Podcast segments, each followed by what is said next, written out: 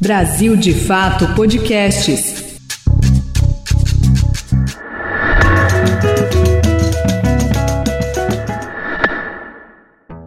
Vamos fazer rádio, Adilson? Vamos lá.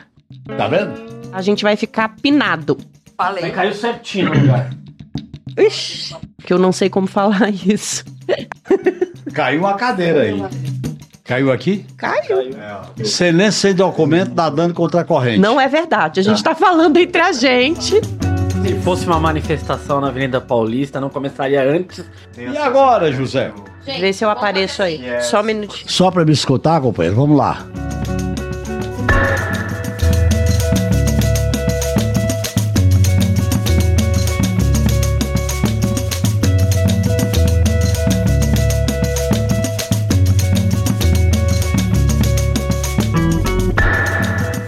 Bem-vindas e bem-vindos e bem-vindes a mais um episódio do podcast 3x4 do Brasil de Fato. Eu sou a Nara Lacerda, repórter do BDF. Estou aqui do lado do meu colega de redação, Igor Carvalho, nosso jornalista de política no Brasil de Fato.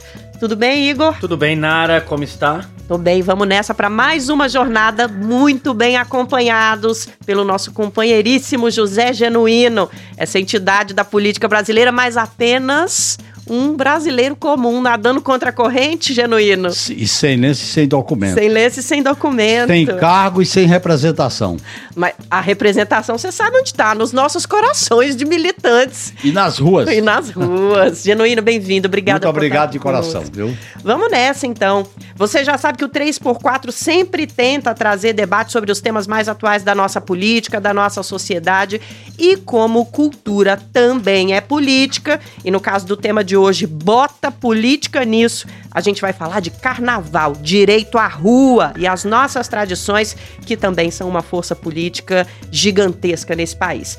Para falar desse tema, a gente vai conversar com o professor Guilherme Varela, da Universidade Federal da Bahia, doutor e mestre pela USP, a Universidade de São Paulo, pesquisa políticas públicas de cultura e direitos culturais há quase duas décadas. Guilherme já foi secretário de Políticas Culturais do Ministério da Cultura, chefe de gabinete coordenador da assessoria técnica da Secretaria Municipal de Cultura aqui de São Paulo e tem muita coisa para falar sobre esse tema. Vai trazer para a gente uma visão de estudioso, gestor, amante do carnaval, que é mais importante ainda, e acaba de lançar o livro Direito à Folia, pela editora Alameda. Professor Guilherme, obrigada por estar aqui conosco. Eu que agradeço, obrigado Nara, obrigado Igor, um prazer falar com vocês, um prazer estar aqui no 3x4, um prazer ainda maior estar ao lado do José Genuíno, esse grande líder, referência política de todos nós, então é uma alegria estar aqui com vocês, discutindo o carnaval, as barbas do carnaval. Vamos cair na folia, Igor? Vamos, Guilherme, estamos aqui com seu livro na mão. É, parabéns pelo lançamento. No livro, você defende que o carnaval é um direito constitucional. Queria que você explicasse isso para nossa audiência. Por que o carnaval é um direito constitucional? Legal, Igor. Acho que a primeira questão importante da gente dizer é situar o carnaval. O carnaval é uma manifestação cultural muito importante brasileira. E ele é um direito porque ele está no rol dos direitos culturais que são protegidos constitucionalmente. Então, antes de falar de carnaval, a gente tem que dar um passinho atrás e falar de cultura. A cultura também tem que ser vista como um direito. O exercício da nossa vida cultural faz parte do nosso exercício de cidadania, né? a nossa cidadania cultural.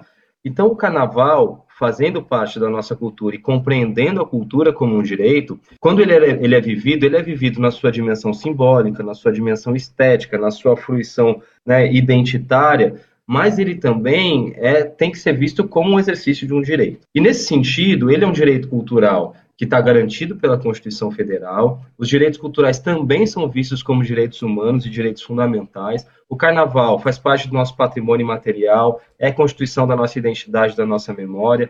Ele também é um conjunto de linguagens artísticas cujo exercício faz parte da proteção constitucional.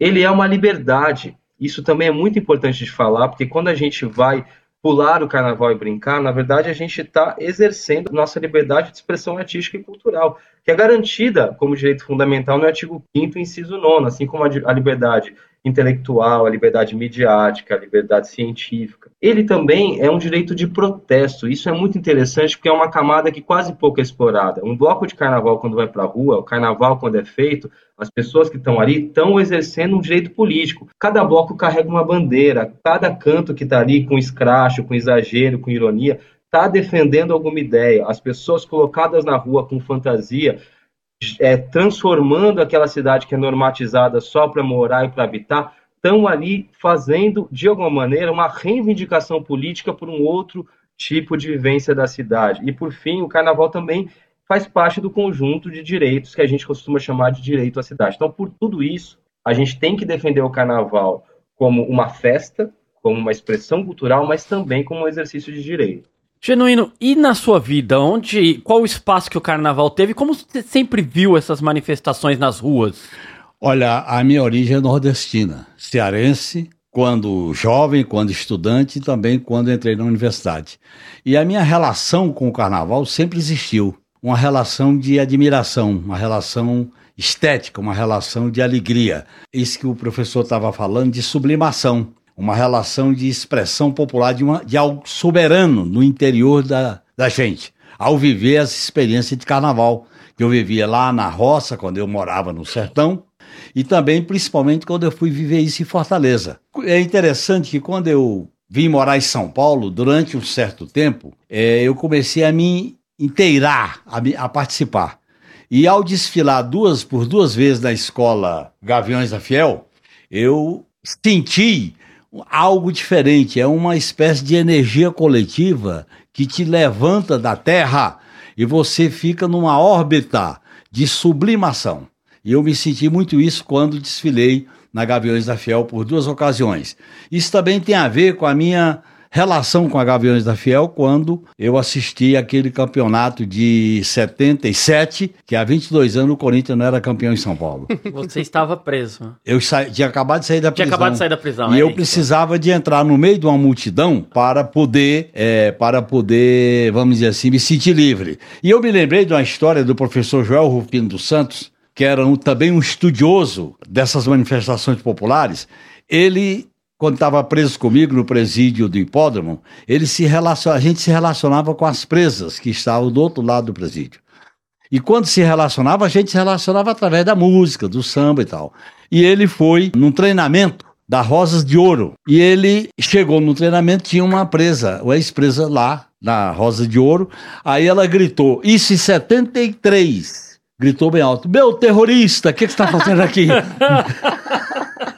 Que ótima ideia. É só, é só pra mostrar como o carnaval liberta. Liberta as pessoas, né? Liberta. Você tira a censura, pô. O cara tava na cadeia, o tá fazendo aqui? Aquilo ali era uma espécie de área livre. O carnaval tem essa dimensão de liberdade. Você um habeas tá livre. corpus preventivo. É, por isso que as pessoas usam fantasia, mudam a, a, a forma, uhum. a maneira de se vestir, porque é a ideia de expressão da liberdade. O carnaval é a, é a manifestação mais livre de uma coletividade por essa razão.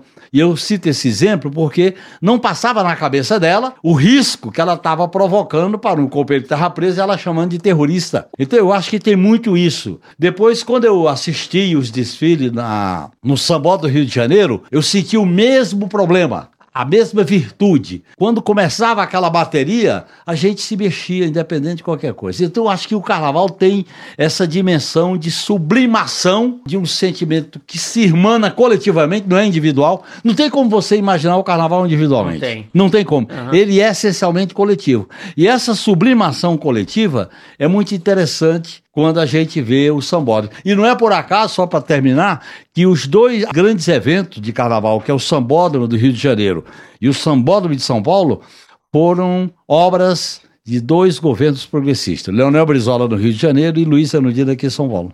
O professor é, Guilherme, a gente trazendo toda essa lembrança, é, percebe como o carnaval é, a, além de um direito, como a gente falou no começo da nossa conversa, um símbolo, se transformou num símbolo para o Brasil. E a gente queria muito conversar com você sobre uma experiência que você teve aqui na cidade de São Paulo a partir de 2013 e que está no seu livro, lá na Secretaria de Cultura da cidade de São Paulo.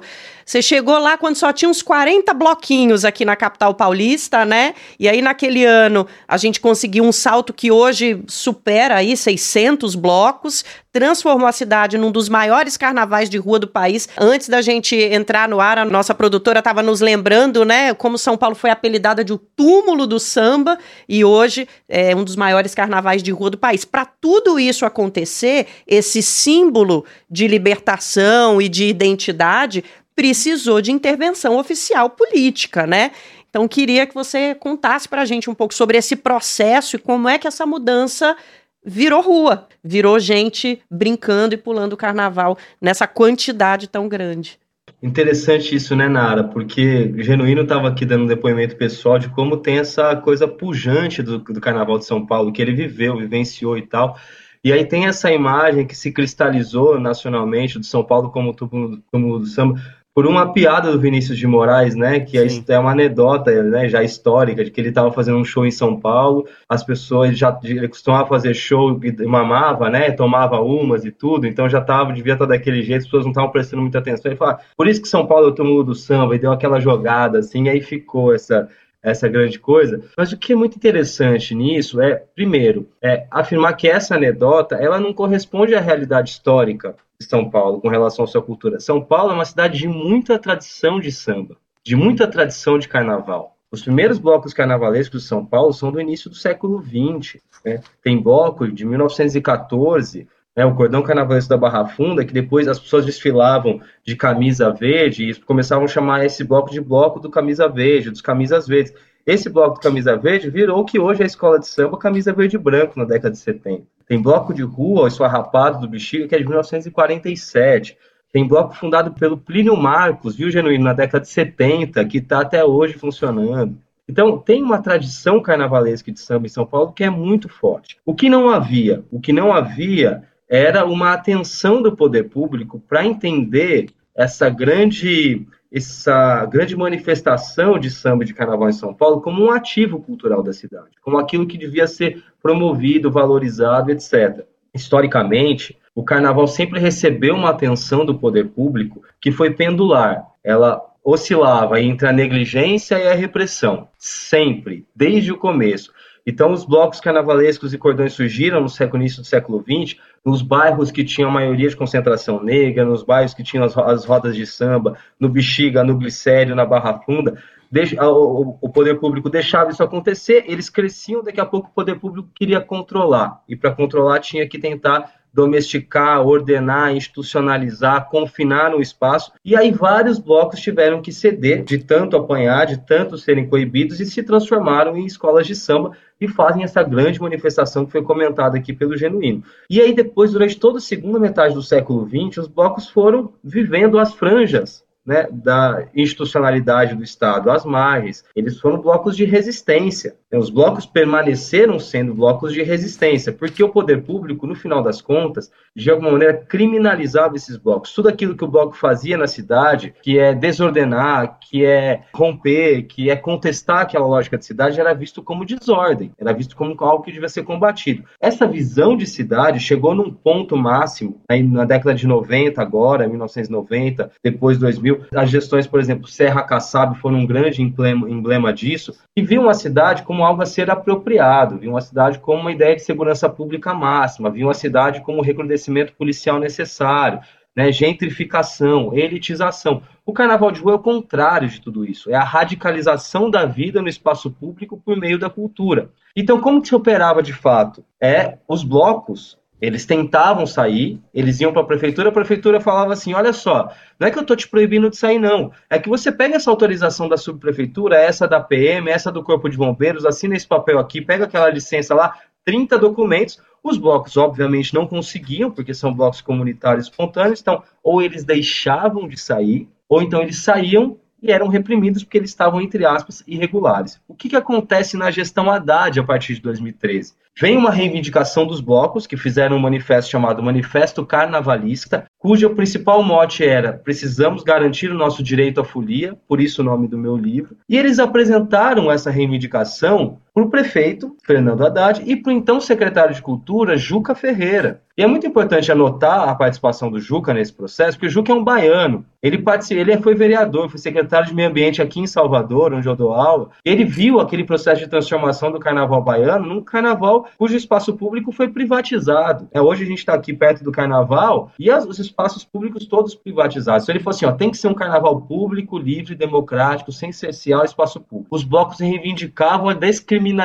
da folia. Então foi um encontro entre uma reivindicação social do movimento carnavalista e a agenda política institucional do, do governo. O que, fez o governo? Basicamente foi descriminalizar a folia, um decreto que organizava a prefeitura para prestar os serviços públicos, banheiro químico, fechamento de rua, etc.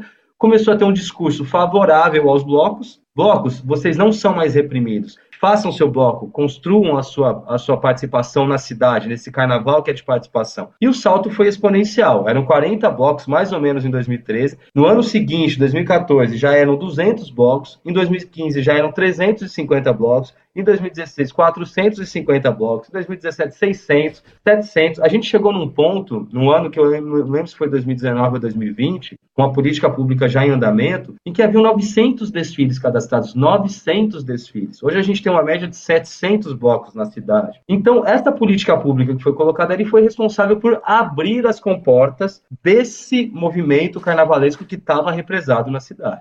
Genuíno, na outra ponta, alguém que já esteve por dentro da política institucional, o carnaval tem esse espírito de rebeldia, de sair, ocupar a rua, de não ter que dar satisfação, de se locomover sem a tutela de ninguém. Qual o tamanho que o Estado deve ter de presença nessa festa popular, na tua opinião? O tamanho é promover, é incentivar, é apoiar, sem tutelar. É interessante observar que o carnaval é a expressão mais desenvolvida do lado público e vivo da cidade. Eu tive uma experiência muito rica de conhecer São Paulo quando eu vivia clandestino, na época da ditadura. E você conhece uma cidade clandestinamente quando você experimenta viver na padaria, na praça, no ônibus, no trem, aí você vê o lado público dela. Os períodos de autoritarismo é a cidade cemitério, é a cidade triste. E o carnaval é uma negação da cidade triste, da cidade cemitério, porque ela dá vida ao espaço público. O, os blocos dão vida ao espaço público. É uma praça, é um viaduto, é uma esquina, é uma avenida, é uma alameda da vida. Aquilo que é o normal no sistema de organização da cidade passa a ser anormal no carnaval. E é interessante observar como isso aconteceu aqui em São Paulo. Isso que o professor Guilherme estava falando, teve um período aqui que as pessoas adoravam o termo cidade limpa. O termo cidade limpa era aquela cidade organizada. Na gestão de Gilberto Kassab. De Gilberto do ex-prefeito de São Paulo, Gilberto Kassab. Kassab, a cidade limpa. E o objetivo era a questão da, das campanhas eleitorais. Uhum. Mas veio também para o carnaval. Claro. Esse lado da expressão pública é muito interessante. E eu lembraria aqui uma experiência que eu vivi, que foi do governo da Luiz Erundina, lembrando o bicentenário da Revolução Francesa, quando houve uma, um acontecimento aqui que chamava Cidade dos Mil Povos. O que, que é a Cidade dos Mil Povos? Todas as suas de toda a sua diversidade, todas as suas características, toda a sua essência aparece. E qual era o momento? Em vez de você fazer uma promoção como essa, Cidade dos Mil Povos, que era o bicentenário da Revolução Francesa, o carnaval é isso. O que, que é o carnaval? Eu conheço o carnaval de Recife, conheço o carnaval da Bahia, de Salvador, aqui de São Paulo, Rio de Janeiro. É o lado público alegre de viver. O carnaval é a vida alegre. Aqueles dias as pessoas vivem alegremente. Olha, eu vou viver alegre, não quero saber. Eu acho que esse é o lado lúdico, é o lado libertário, é o lado muito interessante do carnaval. E o carnaval é a negação, é a negação da visão autoritária. Veja como eram as cidades alemãs na época do nazismo as cidades italianas na época do fascismo, as cidades aqui no período da ditadura. E olha bem, você sabe que no período dos carnavais da época da ditadura, durante o carnaval a gente se sentia tendo passaporte para ir para folia. Mas os claro. blocos saíam durante a ditadura? Muito raramente. Você tinha uma coisa muito fechada e você tinha aqueles desfiles todos organizados. Não tinha essa democratização da folia.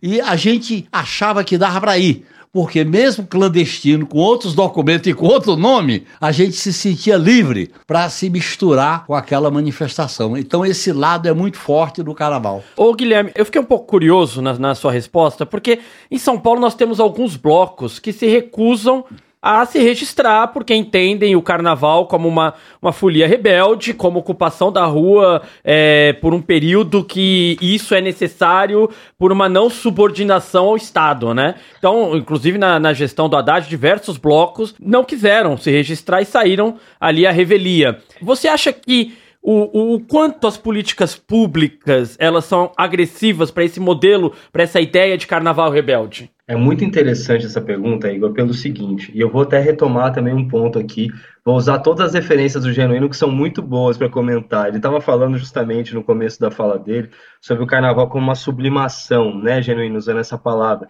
É interessante, o Durkheim, ele tem um termo, quando ele estuda as festas, ele, ele coloca as festas e a religião dentro do mesmo lugar, assim, todo mundo precisa transcender. E essa transcendência coletiva é que permite a coesão social. Olha que interessante. Você só consegue ter ordenação social se você transcende coletivamente. Né? Então, qual é o desafio? É você não regular o objeto cultural. Ou seja, você não vai dizer o que o bloco tem que fazer o que não tem. Você não, não vai, vai, desenhar o roteiro dele. Olha, não, não. Tem o escritor francês que fala: a intervenção do Estado na cultura serve para torná-la livre. Uma política pública de carnaval serve para fortalecer a liberdade do carnaval e não para cerceá-la. O que, que tem que fazer uma política pública? Ela tem que garantir as condições urbanas para que aquele exercício do direito carnavalesco se dê, e ela tem que mitigar os efeitos que acontecem porque outros direitos que são colocados na mesma vida urbana também estão sendo impactados. Então a política pública serve para isso. Então o que acontece? Quando se criou a política pública e que não havia dimensão de quantos blocos tinha em São Paulo, esses 40, 50 blocos, era uma estimativa porque a prefeitura só olhava para o sambódromo. Isso não só em São Paulo, isso no Rio de Janeiro também, em outras cidades. A prefeitura precisava, de alguma maneira, criar um instrumento para falar onde estão esses blocos, que bairros eles saem, que horário, que ruas que eles fecham. Eles passam perto de hospital, eles passam perto de área sensível, tem patrimônio tombado que precisa ser colocado. O que, que eles precisam? Fechamento de rua, interrupção de praça. Para você fazer isso, precisa ter um mapeamento dos blocos. Então se criou, no começo da política pública, em 2014, 2014, um cadastro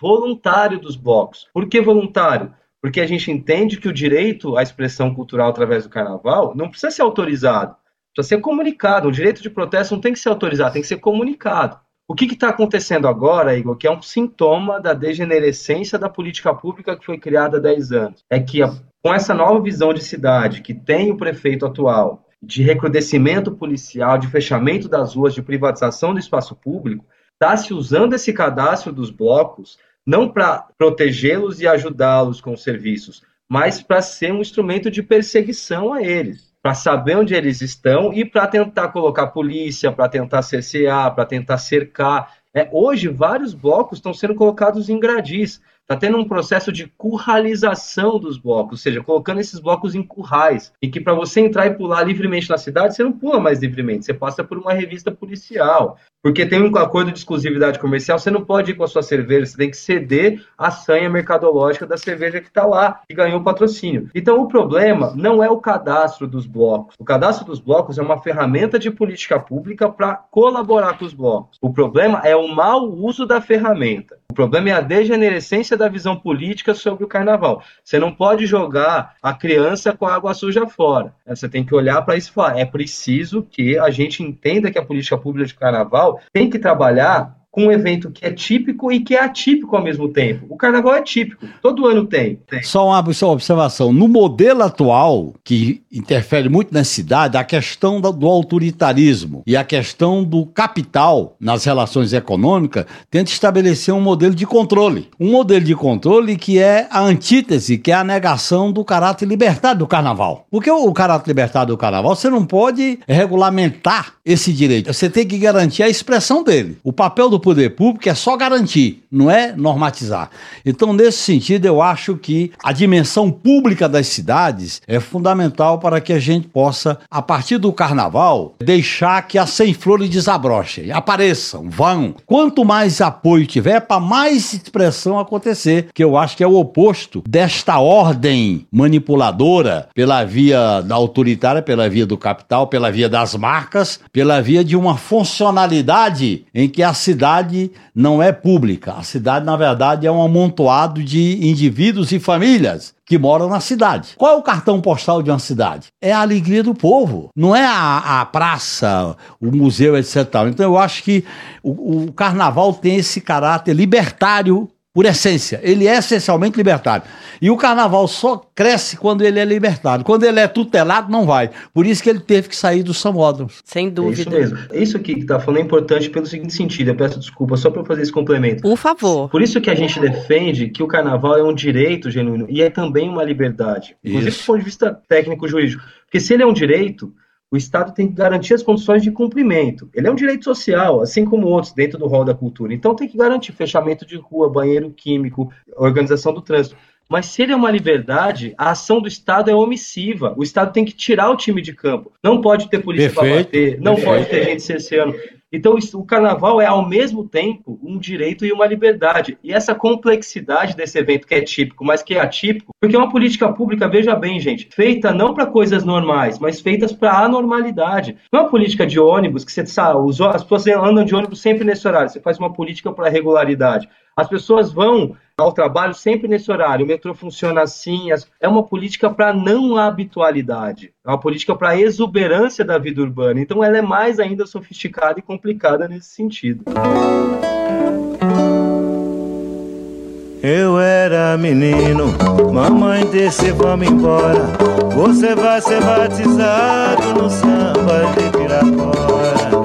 Eu era menino, mamãe disse vamos embora.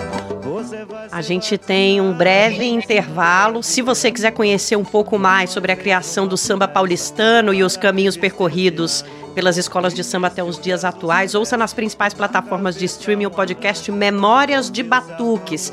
É uma produção aqui do Brasil de Fato e do Alma Preta Jornalismo. A gente tem muito orgulho dessa produção e conta essa história por meio da vida dos cardeais do samba. A gente encerra esse bloco porque tem um recadinho para você que está nos ouvindo. Você gosta dos nossos conteúdos aqui no Brasil de Fato e de todo o nosso papo aqui no 3x4? Então apoie a comunicação popular no Brasil. Ajude a gente a fazer jornalismo independente e a contar o que a mídia hegemônica não te conta. O link é apoia.se barra Brasil de Fato. Quem apoia leva lembranças especiais aqui do BDF. Não dá para ficar de fora.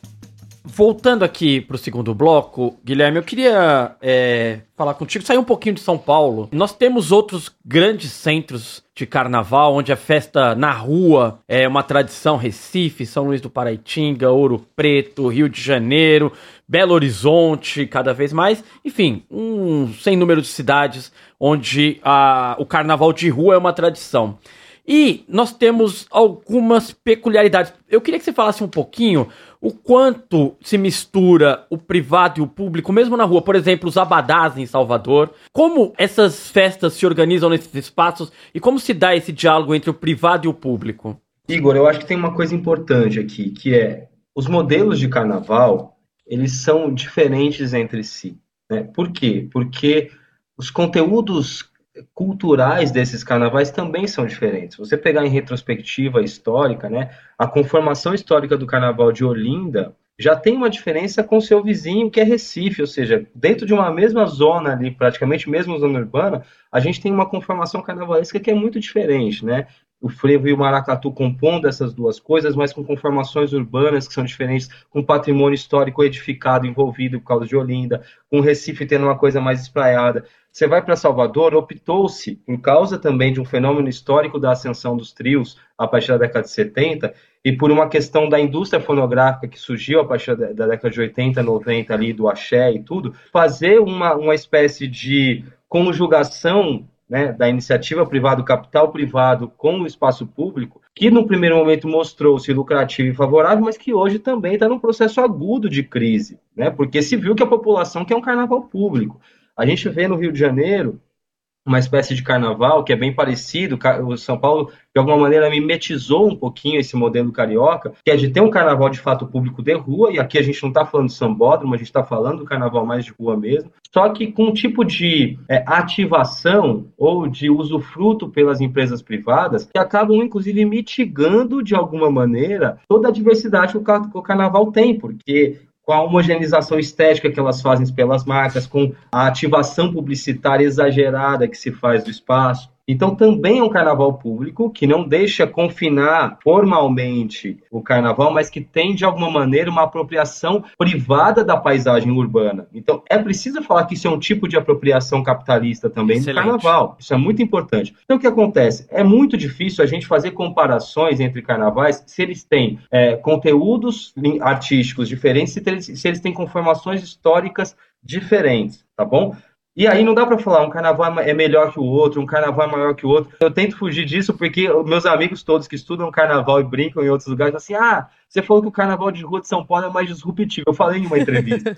Viu, Guilherme? Tem uma observação interessante. Eu conheci bem de perto o carnaval de Recife quando a administração do João Paulo, prefeito do PT, me convidou. E ele organizou de uma maneira horizontalizada o carnaval com os centros que eram os bairros. Cada centro de Recife, cada bairro, melhor dizendo, tinha um tipo de evento. E esses eventos eram, inclusive, animados, puxados pelo Nóbrega. Grande Antônio O Nóbrega. grande Antônio Nóbrega. E a gente acompanhava esses centros. E era interessante porque, como o carnaval é libertário, cada micro centro, cada bairro tem sua característica. Pode ver o carnaval aqui, a maneira de se expressar na Moca, a maneira de se expressar nos Jardins, a maneira de se expressar na Vila Mariana ou na Vila Madalena, características. tem características diferentes. Por quê? Como é algo essencialmente libertário, as coisas aparecem como elas são e não como é imposta. Eu me lembro dessa questão de Recife, que foi muito rica. Ô, Guilherme, eu fiquei só com uma dúvida na pergunta que eu te fiz e, e não tinha nenhum caráter de qual carnaval é melhor ou pior. Por exemplo, quando a própria ideia do abadá para se acessar alguns espaços, ela não fere esse direito constitucional que você fala no livro? Polêmica. Então, essa é uma discussão super importante. Por quê? Como que foi possível fazer com que o Abadá fosse um discriminador do espaço público? A partir do momento em que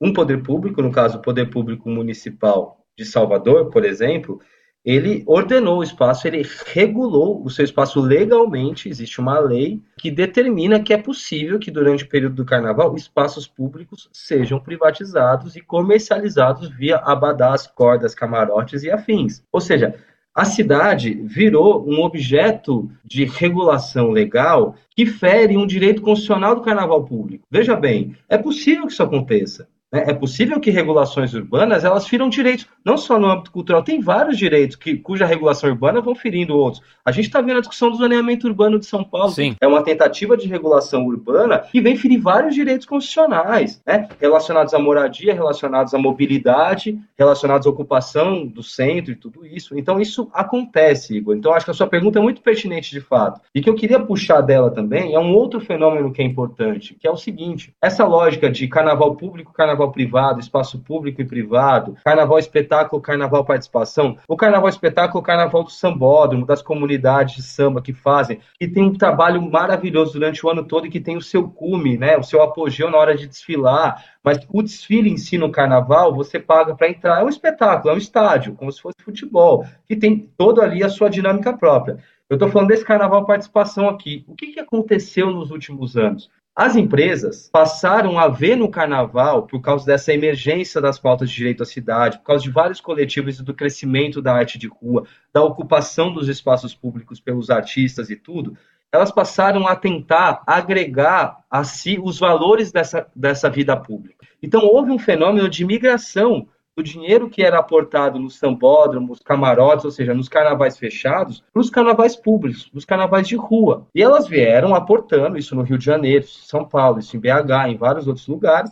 Só que qual foi a questão? A questão é que elas vieram para tentar trazer para si esses valores que são do carnaval de rua. Quais são esses valores? É o valor da sociabilidade, da empatia, da liberdade, da comunhão, da fraternidade, da, do espírito público, etc. Porque os valores antigos quais eram? Os valores da exclusividade, da escassez, da elitização, da propriedade, né? o camarote como uma propriedade. Elas migraram para tentar vir para esses valores mais contemporâneos, porque agregam valor às marcas. Só que elas vieram para valores novos com uma lógica antiga de ativação publicitária e de ação mercadológica, em que elas querem otimizar ao máximo o seu investimento. Então, com o investimento que elas colocam na cidade, elas tingem a cidade de uma cor. Você vai para um carnaval, você vê a cidade inteira azul, você já sabe que cerveja que está patrocinando. Na outra, a cidade toda amarela. E eu cunhei um termo aqui para poder tentar falar didaticamente desse assunto, assim como tem processo de uberização no mercado de trabalho, né, a precarização das relações de trabalho pelos aplicativos, no carnaval de rua, não só em São Paulo, mas no Brasil todo, tem acontecido um processo de ambevização do carnaval de rua, que é a tentativa de apropriação valorativa do carnaval por essas poucas empresas que são, na maioria, cervejeiras e que, na verdade, mitigam a diversidade, retiram a capacidade estética dos blocos de se mostrarem, colocam exigências desproporcionais e acabam, entre aspas, se tornando donas de uma festa que é pública e donas da paisagem urbana que também é. Então, esse é um fenômeno muito complicado que a gente tem recentemente nessa questão entre público e privado. E, e, que afasta da festa também o comércio orgânico, né? Que, que se construiu em volta do carnaval historicamente, os ambulantes, os vendedores, as vendedoras. Tem uma história aqui sobre São Paulo para a gente contar, já que a gente falou tanto do carnaval de rua de São Paulo. A gente está falando aqui sobre monetização, capitalização do carnaval, sobre como a festa vai deixando de ser somente essa expressão orgânica e popular. Este ano aqui em São Paulo, Paulo, 129 blocos de rua desistiram de ir para as ruas. A maioria, grupos menores da periferia da capital. Os representantes e as representantes desses blocos alegam que estão com falta de recurso financeiro, que a organização da prefeitura para viabilizar o evento não está suficiente. E essa notícia, óbvio, é um contraste gigantesco é, com as projeções de arrecadação de turismo, as licitações milionárias que as empresas cervejeiras, como o, o nosso querido professor trouxe aqui agora, aplicam é, e conseguem conseguem vencer no carnaval. Até a falta de transparência sobre o lucro que essa festa gera coloca a gente num lugar de, poxa, realmente foi completamente cooptado. Quanto que a gente pode refletir sobre o modelo econômico do carnaval de rua atual, que está cada vez tendendo para essa ambevização e para a exclusão dessa coisa mais orgânica? Vou começar com o genuíno aqui no estúdio, professor Guilherme. Como é que você enxerga essa cooptação do capitalismo? Essa pureza, essa autenticidade da manifestação popular libertária do, do carnaval como direito, ela acaba sendo capturada ao longo do processo pela hegemonia dos interesses econômicos que dominam o mercado. Os interesses econômicos que dominam o mercado vai se expressar numa dominação, numa visão simbólica as pessoas nem percebem e vão sendo colocadas diante de uma captura. E eu acho que essa captura que acontece é complicado, porque o modelo econômico neoliberal, ele faz uma captura pela, pela hegemonia do capital, pela o autoritarismo da norma. Geralmente as duas coisas vêm junto. Vem o interesse e a norma. A norma e o interesse que se colam, seja da maneira de se apropriar do espaço das cidades, seja a maneira de conter de segurar as manifestações. E aí entra uma questão que é usada princípio de hegemonia. Como o carnaval é uma expressão popular radical, no sentido do direito e da liberdade, ela traz a, sociedade as suas entranhas, vem para o carnaval. As suas entranhas no bom e no mal, do bem e do mal, toda ela vem para o carnaval. E aí o Estado repressor e o Estado do mercado do lucro acaba capturando isso. Então, daqui a pouco nós vamos ter que discutir uma espécie de subversão do próprio carnaval. Verdade. Assim como já teve. Sim. Em alguns momentos houve uma subversão dessa maneira de controlar essa manifestação popular. Eu acho que vai acontecer, porque a própria luta vai se expressar nessa tentativa de domínio do mercado das leis do mercado e dos interesses monopolistas que controlam o mercado. Quando você fala mercado, isso não é neutro. Quem é que domina? Quem é que tem força? Quem é que tem dinheiro? Quem é que bota mais gente? Bota mais cartaz? Bota cor? Bota simbologia? É exatamente quem controla essa oferta perante a população consumidora. E, e, Guilherme, a equação junta esse mercado faminto e é, administrações. Faminto por lucro. Por lucro e administrações é, conservadoras, né? Prefeituras e governos é, cada vez mais conservadores. Eu queria que você falasse um pouco sobre como você vê a possibilidade de resultado dessa equação, porque é uma festa orgânica, é nossa, genuína, e agora a gente vê cada vez mais cooptada pela sanha do mercado e cada vez mais atravancada por governos conservadores não me parece um futuro muito feliz, positivo, né? A gente vai precisar reagir, né? É, a única coisa que me deixa muito otimista, Nara, é que é, o carnaval nunca vai acabar. A festa pública feita pelo povo, na comunidade, vai existir, independente do Estado, independente das empresas, vai sempre estar. Não, ninguém consegue falar se pode ou não fazer carnaval, porque quem faz ou não carnaval é o povo. Então, isso sempre vai acontecer. O problema que a gente está tendo é na regulação pública, na forma com que o Estado atua e na forma como ele vê o carnaval como um objeto de política pública. E é interessante falar o seguinte: o Estado também serve, e uma das funções primordiais dele é intervir para reequilibrar uma determinada situação em que incide a distorção de mercado. O Estado entra para corrigir distorções que o mercado traz. Então, nesse sentido, ele é muito importante para que em áreas estratégicas atue de forma regular. Né? Essa regulação é reequilíbrio. Qual é a grande questão dos modelos é, em que o patrocínio privado é proeminente, como está acontecendo no carnaval. Ele vai ser um modelo sempre concentrado, porque, veja bem, as empresas elas querem patrocinar grandes blocos que vão trazer muitos, muito público, vão trazer mídia, vão trazer né, benefícios comerciais e publicitários. São poucos blocos no universo de 600, 700, são poucos. Esse dinheiro fica concentrado, são poucos que levam milhões de pessoas. A imensa maioria numérica dos blocos de carnaval são blocos pequenos e médios, que não tem nenhum intuito comercial e lucrativo. Então, a, o patrocínio privado já vai ser concentrador. O que o Estado deveria fazer nesse caso era reequilibrar essa situação, tendo uma política de fomento que olhe para os blocos da periferia, que olhe para os blocos de populações mais vulneráveis, que olhe para blocos que não têm apelo midiático e consiga fazer o reequilíbrio para que todos tenham as mesmas condições de exercer exercer, colocar o seu bloco na rua. E por que que não está acontecendo? Porque no final das contas o objetivo limítrofe, o objetivo final da administração é fazer ruir o modelo carnavalesco, que é um modelo de ocupação da cidade que exige uma cidade que essa prefeitura não quer.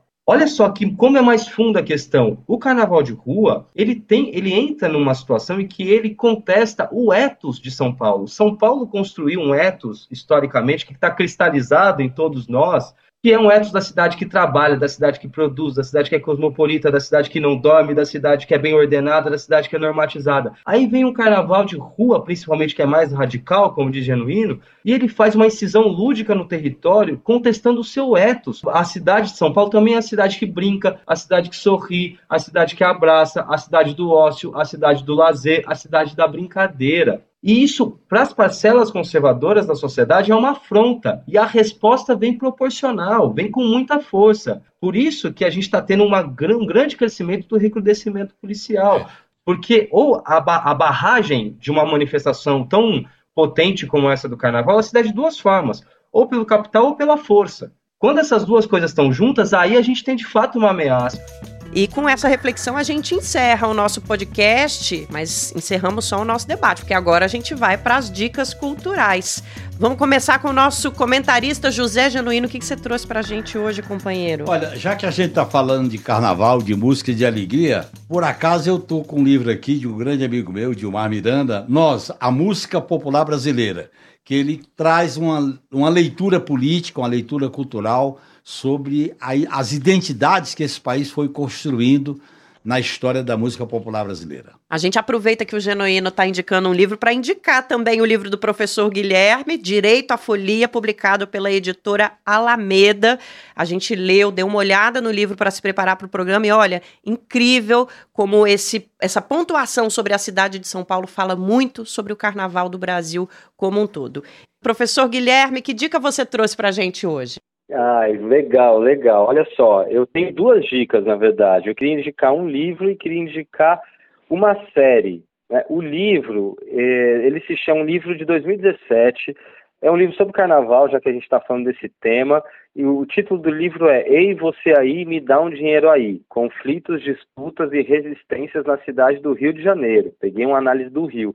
A autora é a Fernanda Machado é, que é uma estudiosa do carnaval de rua e que é um livro muito interessante que traz um pouquinho essa discussão sobre a cidade torna uma mercadoria no carnaval. E a série que eu queria indicar é uma série que está na Netflix, que se chama Axé. É uma série que conta um pouco a história desse carnaval baiano, né, década de 70, 80, que fala sobre a conformação desse modelo de carnaval baseado é, nos grandes artistas, os trios elétricos, etc., que ajuda a gente também a entender um pouquinho essa dinâmica urbana do carnaval. Então, são essas duas dicas que eu queria deixar para vocês. E, claro, a dica de pular o carnaval nos blocos de rua, né, gente? Fica essa dica maior aí para todo mundo pular bastante o carnaval. Beleza, Guilherme, obrigada. Excelentes dicas. Vamos seguir então. Valeu, viu? Um abraço. Igor Carvalho, trouxeste o que para nós, querido? Uma dica de podcast, Nara Lacerda. Hoje estreia Memórias de um Batuque, uma produção do Brasil de Fato em parceria com Alma Preta. A ideia é que nessa primeira temporada sejam contadas trajetórias de algumas escolas de samba e seus precursores, como seu Carlão do Peruche, Maria Helena Embaixatriz, seu Ideval e seu Chiclé. Eu escutei o primeiro episódio, tá maravilhoso, tá lindo, inserções musicais preciosas, então escutem, escutem que vale muito a pena. A minha dica cultural é um convite também para quem está em São Paulo, nas proximidades ou no interior. O movimento rumo à liberdade. Por causa do Brasil de Fato, eu tive a oportunidade de, no sábado passado, lá em Paulínia, acompanhar o ensaio do Bloco do Cupinzeiro, que é um bloco de Campinas. E neste ano o bloco está fazendo uma homenagem aos 40 anos do MST. O samba foi apresentado lá no acampamento Marielle Vive, foi assim um ensaio, uma festa, eu não sei nem como nomear, muito, muito incrível. A gente saiu de lá com uma emoção à flor da pele que só o samba brasileiro pode proporcionar. A música é incrível, o samba é lindo, a canção é maravilhosa. Então o negócio é o seguinte: vai lá no YouTube e procura Mística Ancestral do Bloco do Cupinzeiro. Vocês vão adorar o samba em homenagem ao MST, aos 40 anos do MST. Vão lá no brasildefato.com.br, procurem a matéria MST vira tema de samba e carnaval ocupa acampamento Marielle Vive para saber um pouco mais como foi essa festa.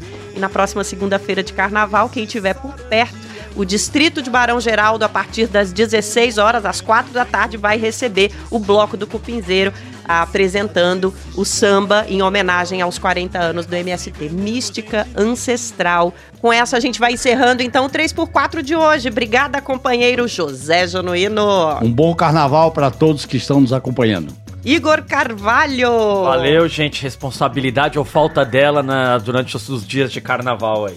Se beber, não dirija, gente. Isso funciona para todo mundo, viu? Cuidado com o celular.